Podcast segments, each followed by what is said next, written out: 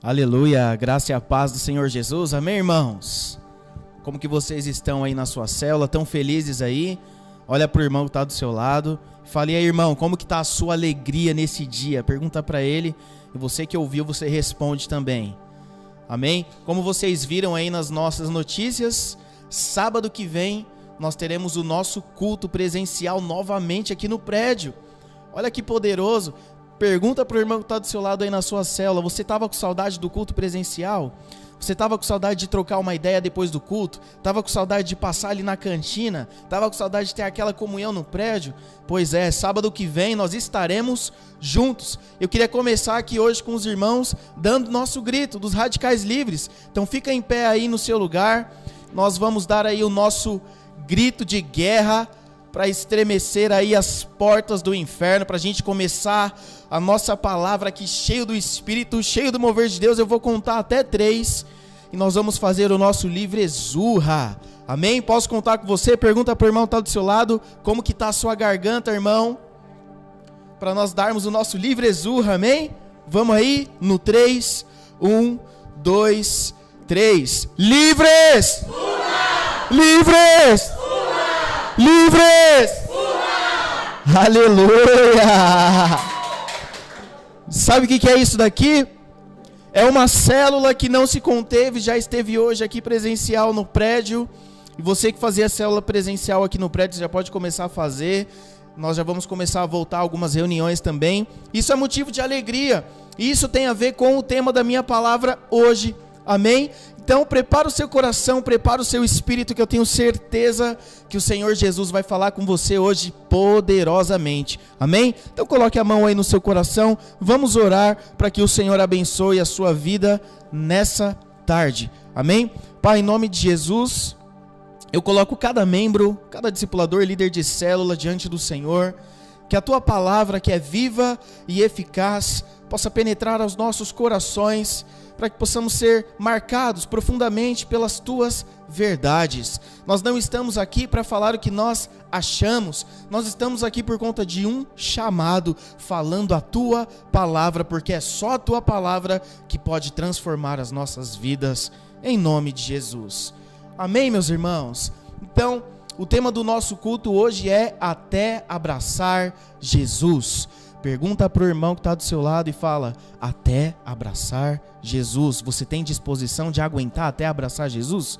Pergunta para ele aí. O que, que isso significa para nós? Não sei se você sabe, mas Deus, Ele te projetou para ser um vencedor nessa terra. Só que essa terra não é o foco da vida cristã.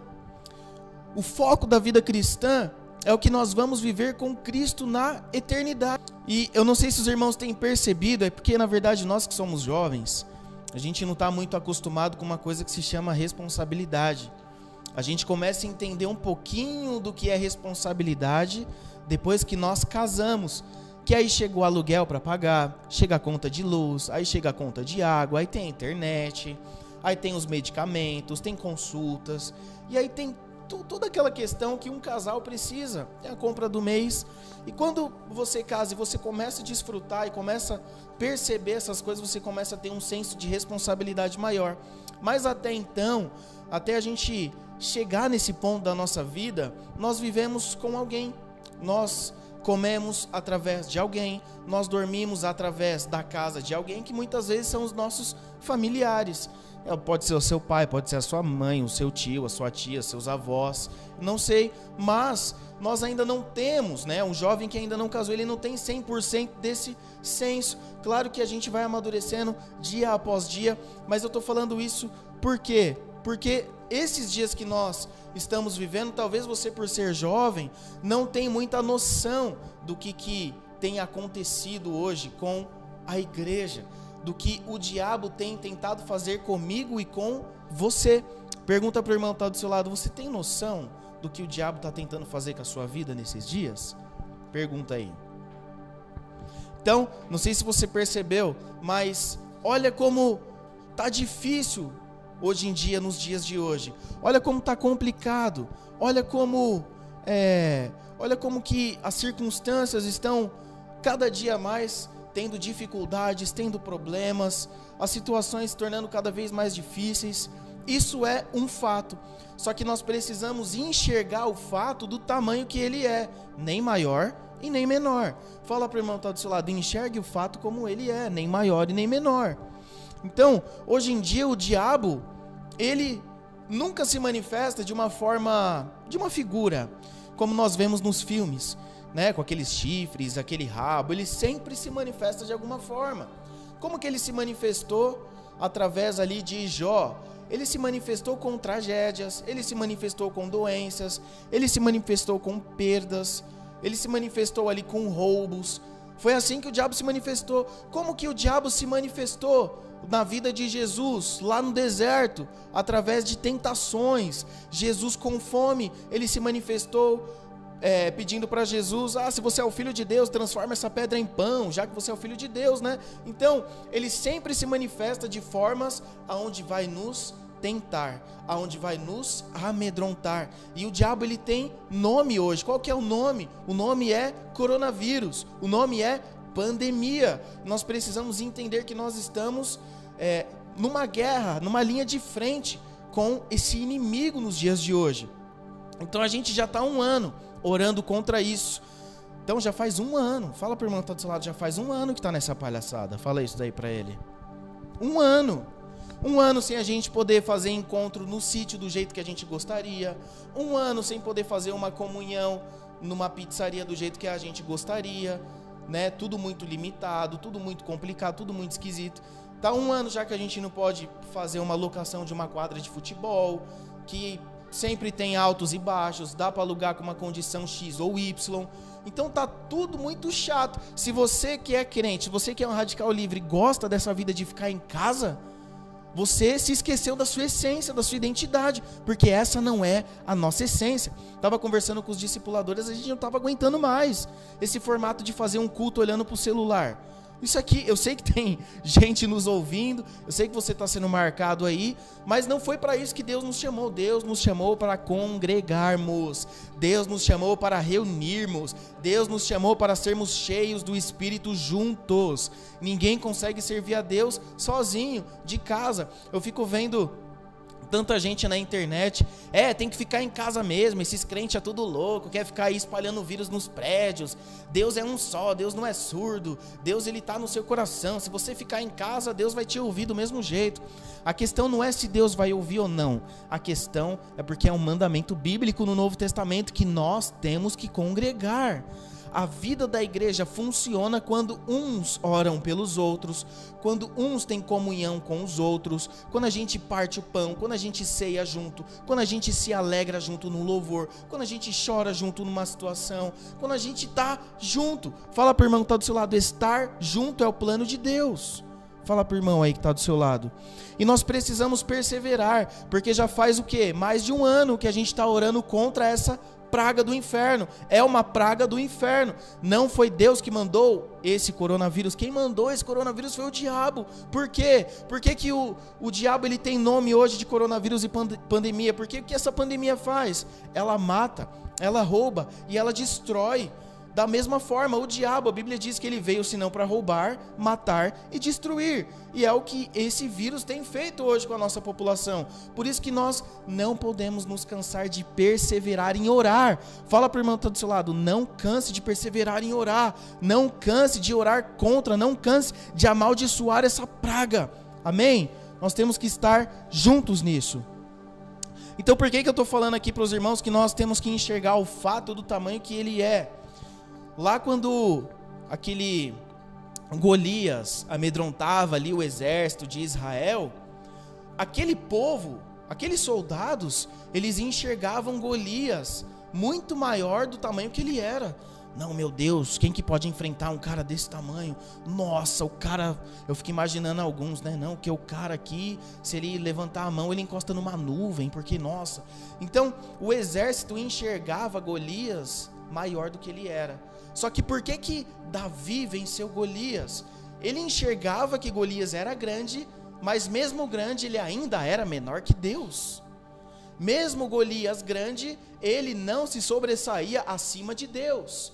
A Bíblia diz que o trono de Deus está acima das mais altas nuvens. Isso, por que, que, por que, que a Bíblia faz essa reflexão para mim para você pensar? Para a gente sempre entender que não há obstáculo maior que o Senhor Jesus, que não há problema maior que o trono de Deus, que não há autoridade maior do que a autoridade de Cristo. Fala para o irmão que está do seu lado: nada é maior que Deus, meu irmão. Então, a gente precisa, dentro dessa pandemia, aprender com aqueles que erraram, mas também aprender com aqueles que acertaram. Como assim aprender com aqueles que erraram? Nós precisamos olhar a vida daqueles que ficaram para trás, para não dar as mesmas respostas, mas para fazer diferente. Nós precisamos olhar para aqueles que responderam da maneira certa e dar as mesmas respostas, fazer as mesmas escolhas. Amém? Então, eu quero dar um exemplo aqui de José. José foi uma pessoa íntegra, coração puro, uma pessoa totalmente voltada para Deus. Foi um jovem, um adolescente de 17 anos que deu respostas para o Senhor. Então, ele teve conflitos que muitas vezes eu e você teremos. José teve problemas, como eu e você também temos. José enfrentou a carne dele como nós também enfrentamos. Então nós precisamos entender nesses dias que os homens de Deus que acertaram, se eles conseguiram acertar, nós também conseguimos. Então, você precisa, estava até falando com a, a, minha esposa hoje, eu falei, ó, pesquisa um negócio aí para mim que eu vou falar no culto hoje. Por quê? Deus ele projetou eu e você para sermos mais do que vencedores. Deus nos projetou para nós andarmos segundo os passos de Cristo. Talvez você olhe para sua situação hoje, você não consiga imaginar você vencendo. Talvez você olhe para suas finanças hoje, talvez você consiga olhar para o desemprego e você fica domado ali, dominado pelo medo. Você não consegue imaginar vivendo como um vencedor. Mas eu não sei se você sabia disso, mas você sabia que você já nasceu ganhando uma corrida? Você sabia que você disputou? Olha o que eu vou falar aqui. Você, quando era um espermatozoide, você disputou uma corrida com mais de 300 milhões de espermatozoides. Só o fato de você existir significa que você já é um campeão olímpico. Você sabia disso? Esse é o maior dado científico para eu e você acreditarmos que se nós nascemos, Deus nos projetou para sermos vencedores. Não aceite menos do que isso. Fala para o irmão que está do seu lado, você já nasceu como um campeão. Então José ele passou por alguns conflitos, algumas dificuldades que eu tenho certeza que eu e você também enfrentamos no dia a dia. E qual foi o primeiro conflito que José enfrentou? Foi o conflito na família. Fala assim, família. Então ele teve problemas na família. Eu queria que você abrisse a sua Bíblia. Nós vamos ler juntos lá em Gênesis, capítulo 37. Gênesis 37. Deixa aberto aí, versículo 3, que nós já vamos ler. Então José, ele teve treta na família. Pergunta para a pessoa que está do seu lado: você já teve alguma treta na sua família? Você que tem irmãos aí, você já teve treta com seus irmãos? Já teve treta com o pai, treta com a mãe? Já teve já alguma tretinha? Ou você nunca teve uma treta? Geralmente nós temos muita treta com a nossa família, mas não só a de casa. Deus te colocou numa igreja para te aperfeiçoar. E qual que é o maior propósito de Jesus para a nossa vida? Nos parecer com Cristo. Se é nos parecer com Cristo, Deus fez você se converter em uma igreja, te colocou em uma célula, colocou um líder, um discipulador, um obreiro, um pastor na sua vida, para que tudo né, na vida dessas pessoas e na vida da igreja te leve ao aperfeiçoamento, que é se parecer com Jesus. Então significa que você vai ter problemas com seu líder, significa que você vai ter problemas com os irmãos da sua célula, significa que você vai ver as diferenças no dia a dia, porque tudo aquilo que nós vemos como diferença, como um conflito dentro da família do Senhor, é uma oportunidade para nós nos parecermos com Jesus. Você acha que Jesus não tinha problema na família dele? Você acha que Jesus Cristo, mesmo ali sendo Deus, ele nasceu numa família perfeita? Claro que não tinha conflitos ali na família também. Então, nós precisamos entender, vamos ler lá Gênesis 37, versículo 3 e versículo 4. Olha o que diz aqui, se você puder abrir a sua Bíblia. Israel amava José mais do que a todos os seus filhos, porque era filho da sua velhice, e fez-lhe uma túnica de várias cores. Vendo, pois, seus irmãos que seu pai o amava mais do que a todos os seus irmãos, aborreceram-no e não podiam falar com ele pacificamente. Aí aqui no versículo 5. Sonhou também José um sonho que contou aos seus irmãos, por isso o aborreciam ainda mais. E aí ele conta o sonho para os irmãos.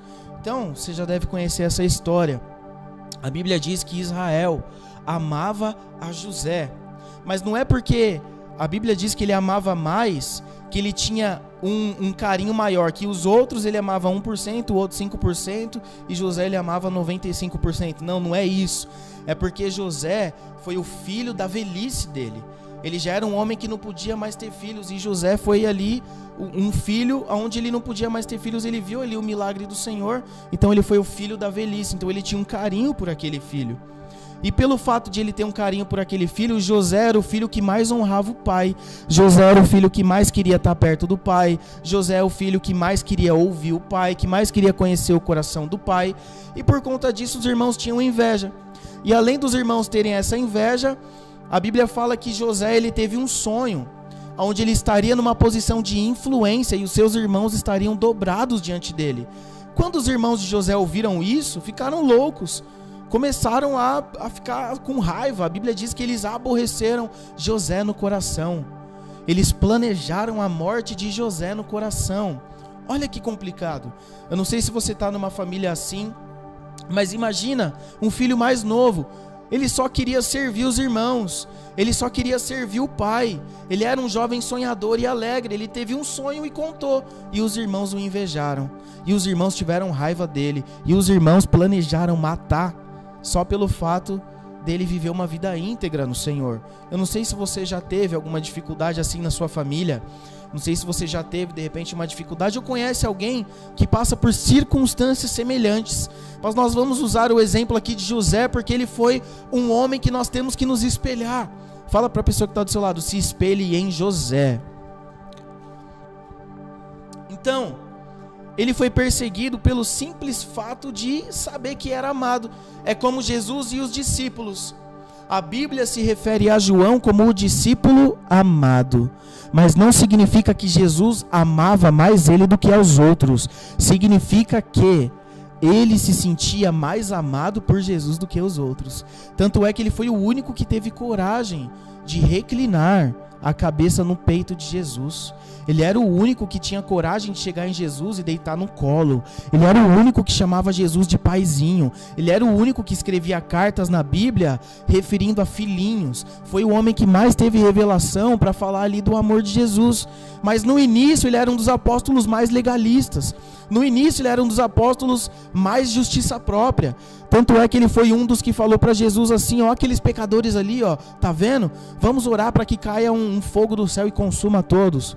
No início ele era legalista, mas ele conheceu o coração do Pai, ele começou a desfrutar do coração do Pai, então ele se tornou alguém que queria estar perto mais do que os outros, que queria estar junto mais do que os outros, que queria ouvir mais do que os outros, e por conta disso, alguns discípulos também tiveram inveja dele. Você acredita nisso?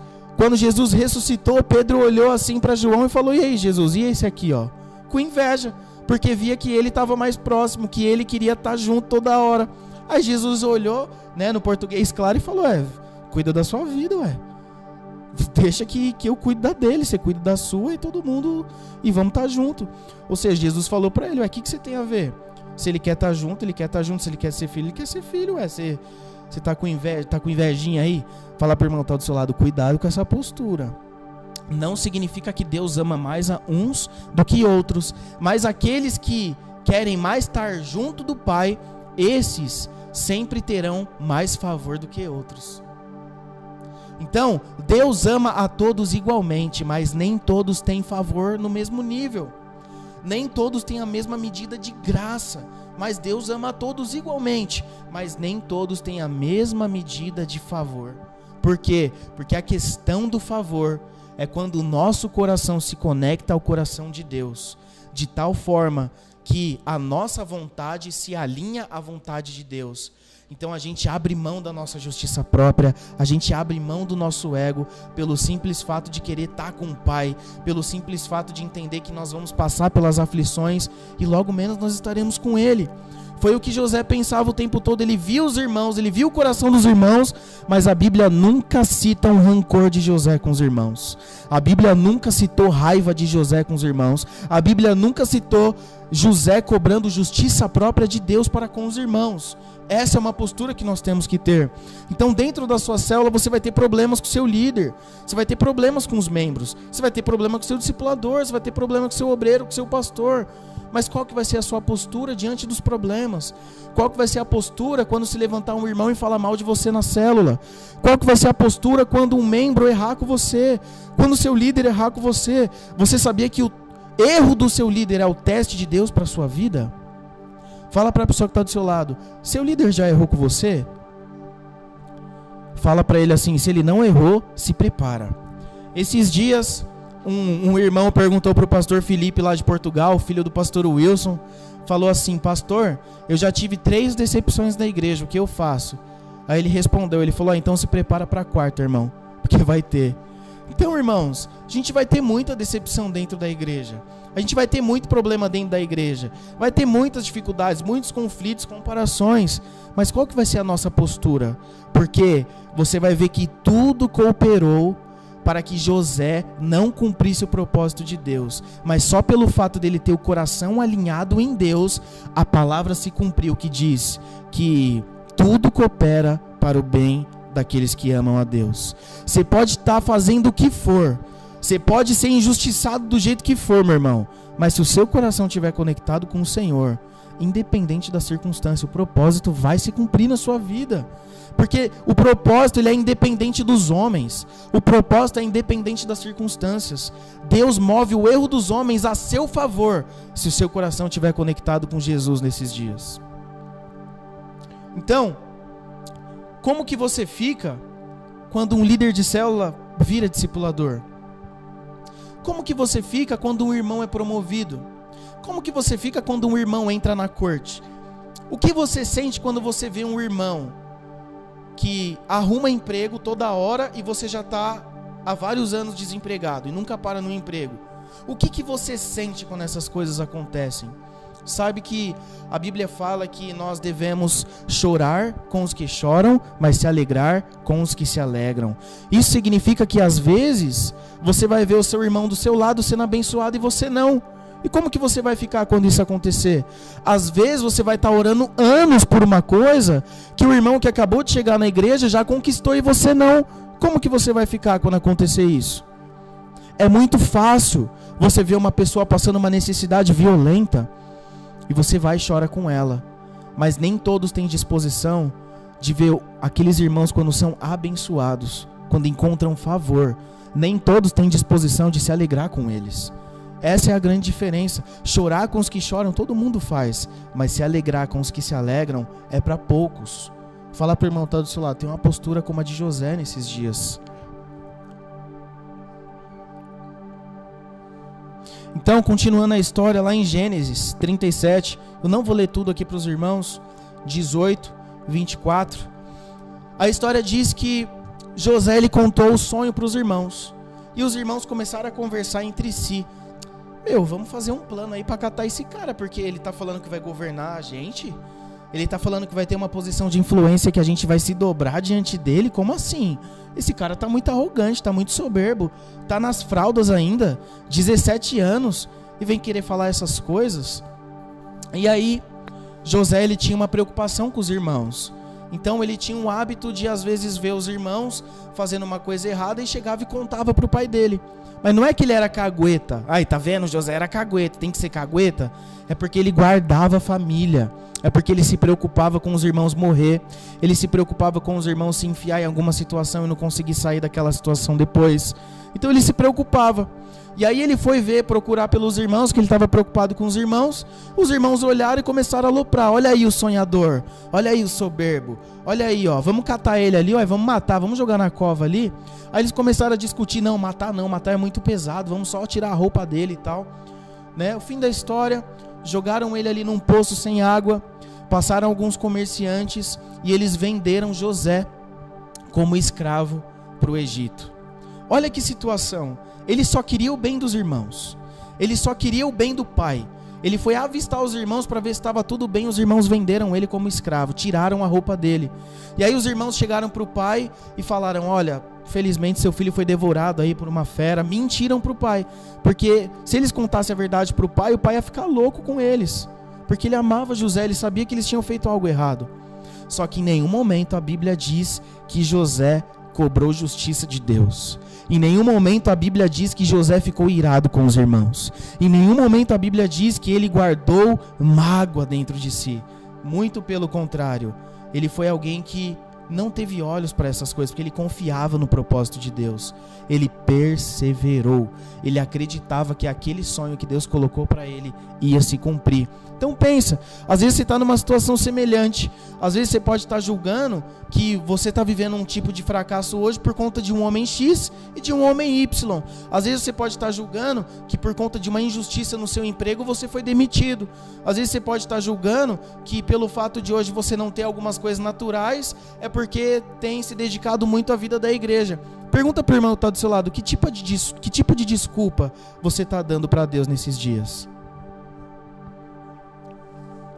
O contexto, irmãos, não muda o fato de Deus ser por nós. E se Deus falou algo a seu respeito, vai acontecer. A grande questão é que nós somos muito pequenos.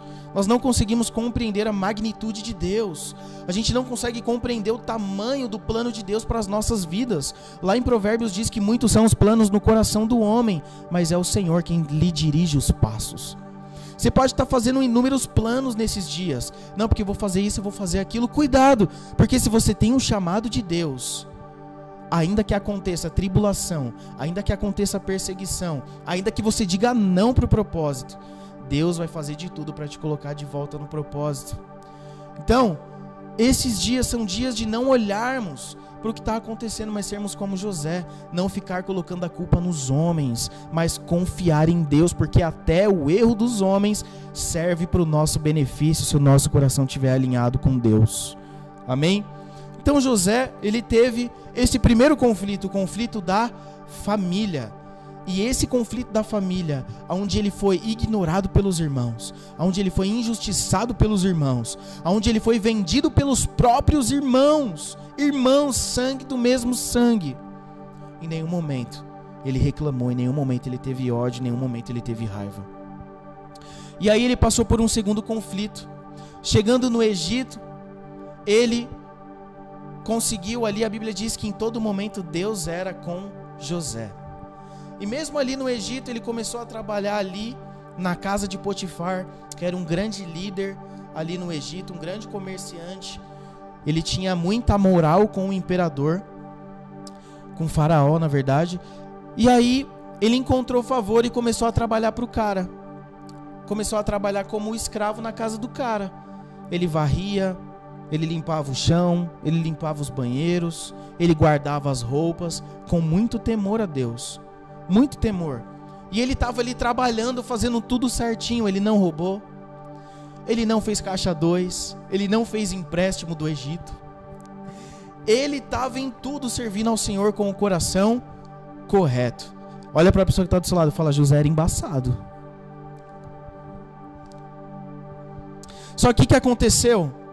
Mesmo querendo trabalhar e fazendo tudo certinho para o Senhor Jesus, a Bíblia diz que a mulher de Potifar, a esposa do chefe dele, começou a dar em cima dele todos os dias. Você é gatinho, hein, José? Vem aqui pra gente trocar uma ideia. Aí ele dava uma corridinha. Aí no outro dia, José, vem aqui tomar um café comigo. Aí ele dava uma outra corrida. Todos os dias, ela começou a dar em cima dele, até que teve um momento que ela agarrou ele e puxou a roupa dele e falou: Vem. Ele falou: Eu vou cometer esse mal contra meu Deus? Está amarrado. Saiu correndo, correndo pelado no Egito. E o que, que a mulher fez? Chamou os soldados e falou: Tá vendo essa túnica? Ele tentou abusar de mim. Ele tentou me estuprar. Vão atrás dele agora e prende ele, esse miserável. foram até José, perguntaram o que ele tinha feito. Ele não se justificou. Ele não ficou, pelo amor de Deus, não, não. Ele aceitou a condenação dele. Ele não ficou irado com a mulher, ele não reclamou com a mulher, mas ele continuou perseverando e crendo no propósito de Deus para a vida dele. Pergunta para a pessoa que está do seu lado: você já sofreu alguma injustiça semelhante? Como que você agiu? Se você ainda não passou por nenhuma injustiça, irmão, homem de carne e osso igual nós, ele não era especial. Em nenhum momento a Bíblia diz que ele era um super homem da fé. Ele só estava conectado com o coração do Pai. Era alguém que estava conectado com o coração de Deus. E ele não reclamou, ele não murmurou. E a Bíblia diz que, mesmo dentro ali, agora dentro da cadeia, ele de novo começou a encontrar favor lá dentro. A Bíblia diz que dentro da cadeia Deus era com ele. Mas o que, que acontece? Às vezes você é injustiçado numa situação, às vezes o seu líder se esquece de você, ou é, fez um aniversário para todos os membros da célula, mas para você ele esqueceu, passou batido. Às vezes você pode ter tido uma situação de injustiça no seu trabalho com a sua família. Você pode ser às vezes igual o José aqui. Você pode às vezes ser só que o contrário. Seus pais amar mais os seus irmãos e amar menos você. Mas como que você fica diante disso? Quando você está ali fazendo algo para Deus e às vezes parece que nada acontece, você está indo para a célula todo final de semana, você está orando, você está fazendo jejum, você está adorando, você está fazendo tudo e mesmo assim parece que as coisas não acontecem. Como que você fica? Você começa a duvidar do propósito de Deus? Você começa a duvidar da palavra de Deus? Você duvida das afirmações de Deus para sua vida? Ou você continua perseverando como José? Então, dentro ali da cadeia, ele continuou encontrando favor. Então, isso significa que independente da sua situação, até mesmo se for na cadeia, como Deus era com José na cadeia, Deus é comigo e com você, meu irmão. Deus é com você na sua célula, Deus é com você. Você está desempregado, passando o perrengue que for na sua família, Deus é com você. Qual que é a questão? Ou nós acreditamos nisso, ou a gente vai ficar à beira do caminho, porque não tem meio termo. Ou nós confiamos em Deus e nas promessas dele para nossa vida, ou nós ficamos à beira do caminho. Pergunta para o irmão que está do seu lado: você está confiando em Deus nesses dias? E o terceiro conflito que José passou, qual foi o conflito? Dentro do cárcere ele começou ali a servir os homens, começou a ter uma posição de influência dentro do cárcere. Ele ficou lá mais ou menos aí uns 13 anos por um crime que ele não cometeu. Às vezes, por coisas muito menores. Igreja. Às vezes por coisas bobas, tem irmãos que saem difamando, falando mal. Às vezes por coisas menores, a pessoa nem foi injustiçada. Ela se esquece tudo que a igreja fez por ela e começa só a lembrar do que a igreja errou. Uma vez estava conversando com um irmão, ele estava atacando pau na igreja, falando mal. Muitas coisas que ele estava falando eram verdade. Mas eu perguntei para ele, eu falei, irmão, a igreja nunca fez nada de bom por você? Hoje, você ter sido salvo por alguém da igreja não significa nada para você? Era para você estar tá sendo, era para você estar condenado ao inferno, porque nós nascemos condenados ao inferno. Hoje, você trabalha numa boa empresa, o currículo que você mandou foi indicação de um irmão da igreja. Hoje você está fazendo faculdade e você ganhou uma bolsa por causa de um irmão da igreja. Hoje você só é o que é por conta da igreja. E agora, por conta dos conflitos da igreja, é como se a igreja nunca tivesse feito nada por você. Você só coloca as coisas ruins na balança? Você é uma pessoa ingrata. A gente vai sofrer injustiça, irmãos, dentro do corpo de Cristo. Porque o corpo de Cristo é feito de pessoas e pessoas são falhas. Nos discípulos, as pessoas eram falhas. Uns erravam com os outros. Quantas vezes Jesus exortou os discípulos, mandava os caras expulsar demônio, eles não conseguiam, voltava, tomava uma bronca de Jesus. Jesus olhava e falava: De novo vocês não conseguiram expulsar o demônio que eu ensinei, vocês viram ontem. Aí tinha uma tempestade, eles acordavam Jesus no barco porque não conseguia parar a tempestade. Aí ia pescar, não conseguia pescar porque não tinha fé. Aí ia orar por cura, não conseguia curar ninguém porque não tinha fé. E Jesus toda hora confrontando, vocês não têm fé. E os cara, Jesus sempre falando que veio para salvar o homem. Aí Pedro chega para Jesus: "Ah, não, Jesus, não morre não. Não morre não, não precisa fazer isso não. Se Jesus tivesse atendido a Pedro, ninguém seria salvo." Jesus confrontou Pedro de novo. Então, dentro da família de Jesus, que eram os discípulos, tinha problema, tinha treta, tinha conflitos, tinha erros, injustiças. Mas como que a gente vai lidar com as injustiças? Então, o terceiro conflito aqui de José foi o esquecimento. Por quê? Porque ele serviu muito dentro ali do cárcere. Ele serviu muito dentro da cadeia. E começou a ter o reconhecimento dos homens. As pessoas começaram a ver que Deus era por José. E eles esqueceram do pecado de injustiça que jo José tinha sofrido. Eles olharam e falaram: ah, beleza. Os anos foram se passando, ele foi encontrando favor. Até o ponto que ele começou a ajudar ali o copeiro. Ele começou a ajudar, ele deu a vida, ele começou ali a, a criar situações. Não dá tempo de entrar em todos os detalhes, mas resumindo, o copeiro teve uma promoção, saiu do cárcere por conta de José. E aí José olhou para ele e falou assim: "Mano, quando você trocar uma ideia lá com o faraó, não se esquece de mim, não. Que eu tô aqui um tempinho já, queria ver a luz do sol, tá tudo escuro aqui todo dia. Eu vejo o sol nascer quadrado. Brincadeira, ele não falou isso, mas ele falou: "Só não se esquece de mim. Quando você for lá conversar, né, com o faraó, não esquece". Aí o copeiro falou para ele: "Não, não vou esquecer de você não, mano. Tamo junto. Eu tô saindo hoje daqui por sua causa". O que que aconteceu? O copeiro se esqueceu de José.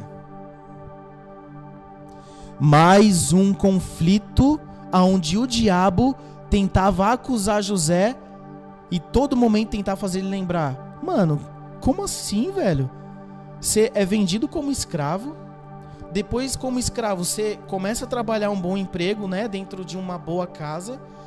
Você é injustiçado de é, adultério por uma coisa que você não fez, agora você está na cadeia, você ajuda um cara a sair daqui, o cara se esquece de você, você ainda continua confiando nesse Deus? Você ainda continua confiando nesse propósito? Você ainda continua acreditando que ele tem alguma coisa para sua vida? E por dois anos ele ficou lá dentro, esquecido. O cara não lembrou de falar o nome dele e ele ficou lá dentro.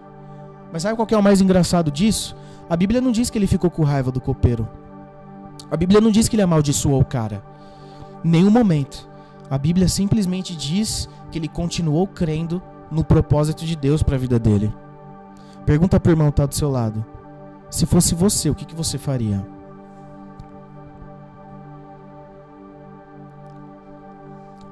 Então, não faça como alguns fazem. Vamos ser como José. José em nenhum momento ele ficou reclamando, colocando as pessoas como culpados do fracasso. Tem irmãos que tudo que eles têm, tudo que eles são hoje é por conta da igreja, mas ainda saem falando mal da igreja. Não, hoje eu não tenho uma faculdade porque eu fiz muita coisa para a igreja, não tive tempo de investir na minha vida. Não, abri mão de muitos empregos por conta da célula, por isso hoje eu passo necessidade. E a pessoa coloca a igreja como culpada de um fracasso.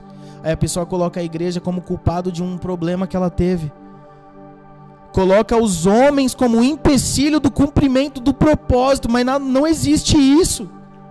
Se Deus te chamou, Ele vai te dar todas as ferramentas e vai abrir todas as portas que você precisa para cumprir o propósito dele. Só que essa é a diferença. Às vezes você escolhe um estilo de vida que não é o que Deus projetou para você. Porque quando nós vivemos um estilo de vida que Deus projetou para nós, meu irmão, Ainda que o diabo tente fazer tudo como tentou com José, nada vai impedir o propósito de ser cumprido. De todas as formas, o diabo tentou José para que ele acreditasse que estava sozinho, que Deus não era por ele, que Deus era mentiroso. Talvez você está numa situação assim, cansado já, não tem mais sonhos, acha que Deus é mentiroso. Nós precisamos ser como José, acreditar até o fim, perseverar, porque as promessas de Jesus elas são fiéis e verdadeiras. E em breve nós estaremos com o Pai. Mas naquele dia nós precisamos viver tudo aquilo que o Senhor projetou para nós. A diferença é o coração. A diferença é o coração. A Bíblia diz que o coração é a fonte de tudo. O coração é onde procede as fontes da vida. O nosso coração é o que determina uma situação X que acontece com uma pessoa, deixa a pessoa ferida que sai da igreja. A mesma situação acontece com a pessoa Y e a pessoa Y continua na igreja feliz. Fala para a pessoa que está do seu lado, nesses dias nós precisamos ter um coração como o de José. Já vi muita gente falar que casou errado por culpa da igreja. Não, mas como se a igreja tivesse te forçado a casar, né? Como se a pessoa, como se o pastor catasse a aliança, te ameaçasse com três oitão na testa e falasse: "Vai casar, maldição". Ô oh, desgraça, é pra você casar. Não existe isso. Não existe. Já pensou, eu tô casado faz cinco anos.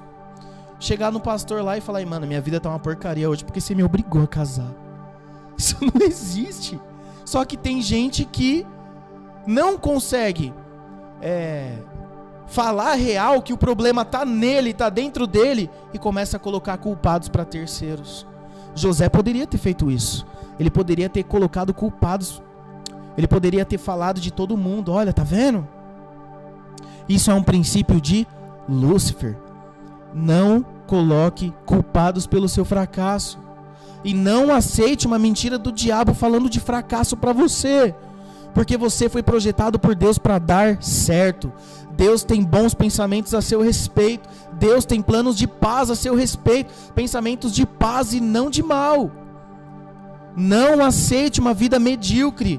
Você pode ter uma vida onde você constrói milhões de reais por mês, mas ainda assim, se não for o propósito de Deus, é uma vida medíocre. Não se dobre a mamão nesses dias. Não se dobre a mentiras do diabo. Não coloque a culpa nas situações e nem em pessoas. Creia no propósito do Senhor e persevere, porque no tempo certo o fruto vai florescer na sua vida. E qual foi o quarto conflito aqui de José? Mesmo em meio a todas essas circunstâncias, ele não entupiu o rio de vida. O que, que nós mais vemos hoje na igreja? A pessoa passa por uma frustração, ela entope o rio de, de vida, ela não flui mais nos dons espirituais, ela não ora mais, ela não lê mais a Bíblia, ela não tem mais comunhão com Deus, ela troca as, os louvores do celular por músicas seculares. Por quê? Deixou que a frustração entupisse o rio de vida, parou de alimentar a vida. Então, chegou o tempo na vida de José aonde Deus falou: "Agora que o seu coração foi aprovado, eu vou abrir e escancarar as portas na sua vida."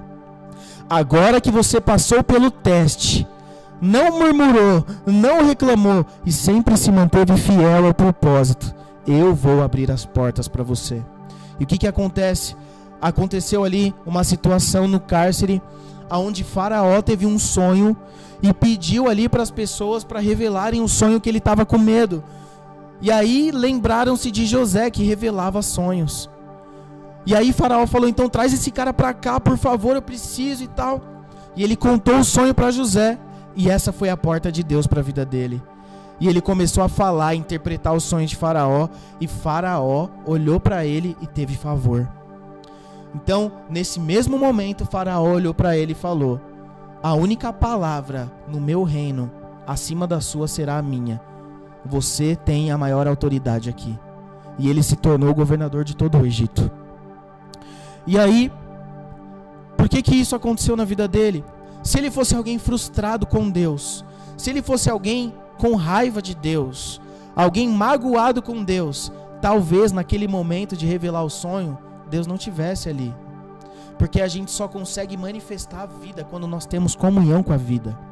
Nós só conseguimos edificar a vida das pessoas quando nós estamos em comunhão com as pessoas.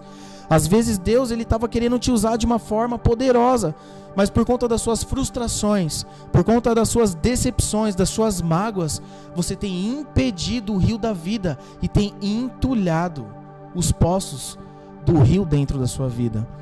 Fala para o irmão que está do seu lado, não entulha os poços.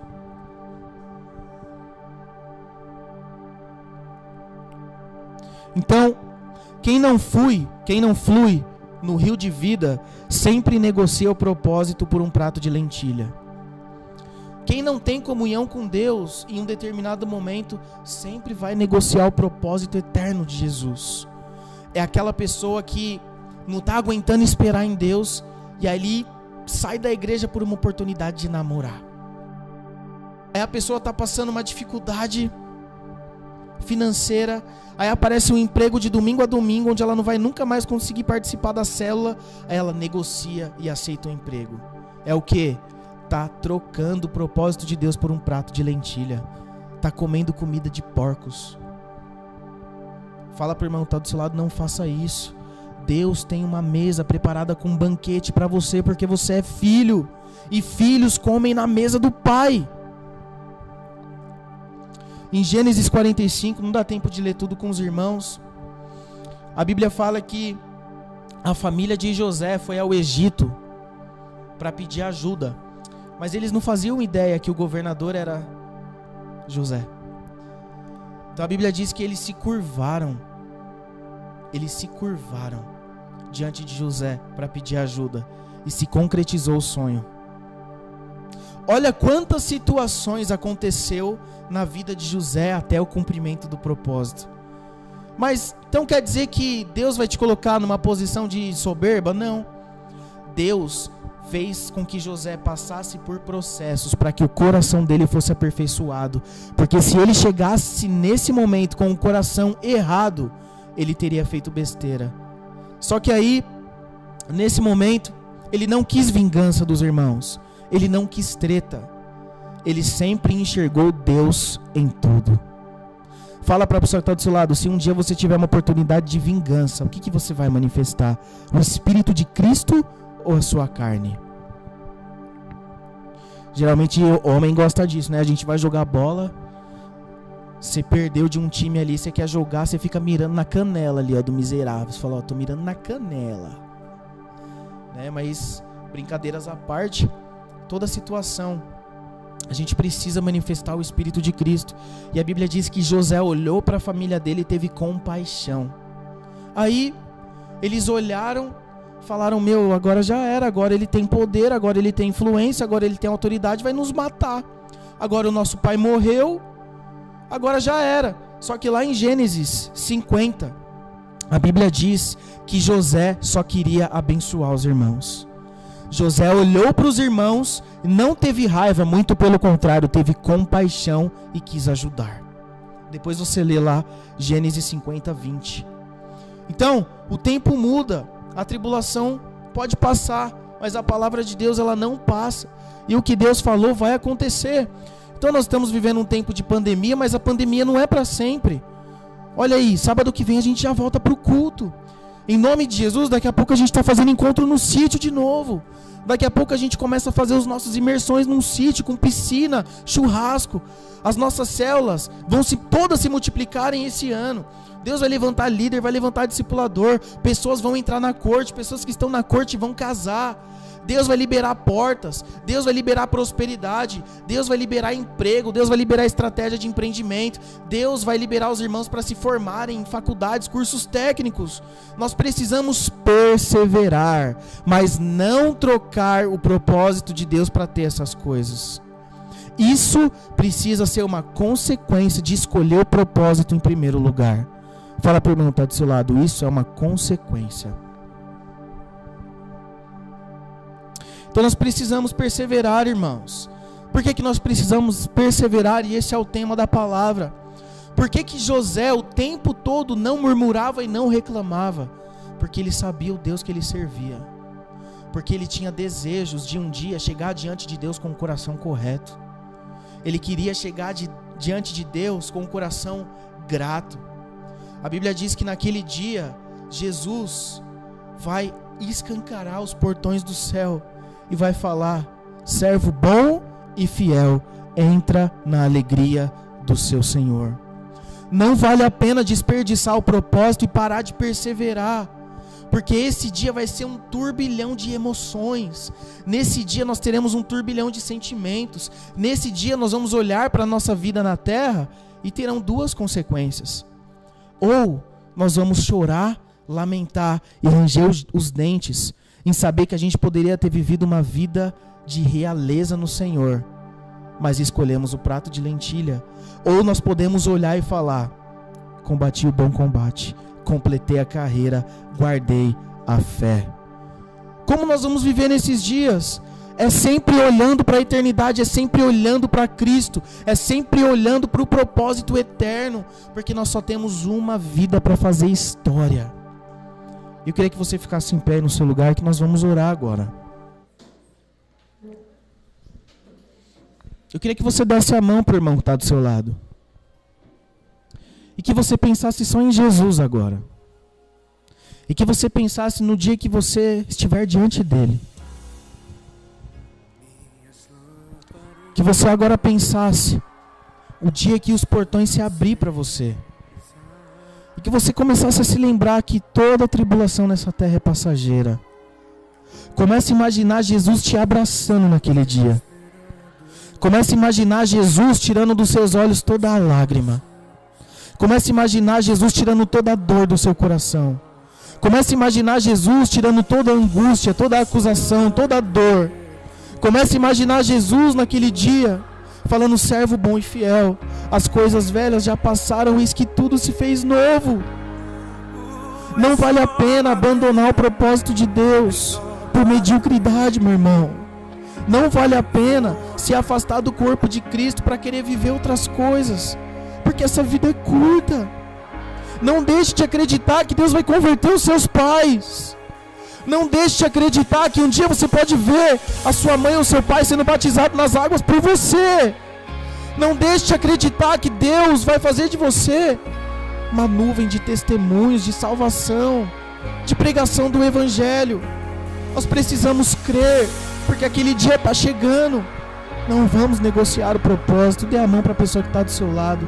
Vamos orar por isso, de perseverar até aquele dia, de não negociar, de não colocar culpados para o nosso fracasso, de não ficar enxergando a falha dos homens como um fracasso, assim como José, que de todas as maneiras o diabo tentou paralisar ele, mas em tudo ele enxergou o propósito de Deus, em tudo ele enxergou o plano do Senhor e no final se cumpriu. Espírito Santo de Deus, nos dá um coração como de José nesses dias. Nos dá, Senhor, uma postura como a de José, que não olhou as circunstâncias, que não olhou as dificuldades, que não olhou, Senhor, os problemas familiares, mas que sempre esteve focado no propósito do Senhor. Jesus, nós temos vivido tempos difíceis de verdade. Essa pandemia, essa quarentena, esse vírus tem matado pessoas. É verdade isso. Eu perdi uma parente recentemente por conta dessa praga.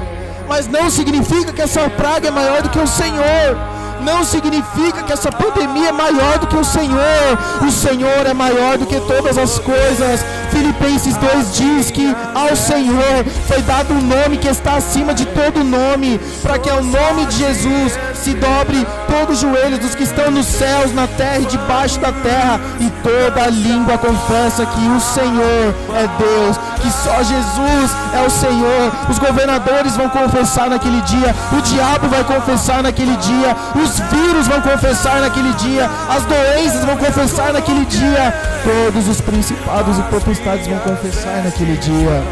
Mas nós já confessamos hoje, porque o nosso coração arde de expectativa para te abraçar naquele dia, Jesus. Senhor, não tira de nós o desejo de te encontrar naquele dia. Ah, Senhor, nenhum prazer dessa terra será maior do que o prazer de te abraçar naquele dia. Não vale a pena abrir mão do propósito eterno, porque nós sabemos, Senhor, que o Senhor é por nós e que no seu tempo todas as coisas vão cooperar para o nosso bem. Em nome de Jesus. Deus abençoe a sua vida. Você possa ter uma comunhão poderosa com a sua célula agora. Não se esqueça, Jesus está voltando e os planos dele são fiéis e verdadeiros e todos vão se cumprir na minha vida e na sua. Amém? Nos vemos sábado que vem aqui no prédio. Amanhã nós vamos ter CTL e maturidade. Você que é do maturidade, procura o Diego. Ele vai dar as direções, como vai ser, se vai ser semipresencial ou presencial.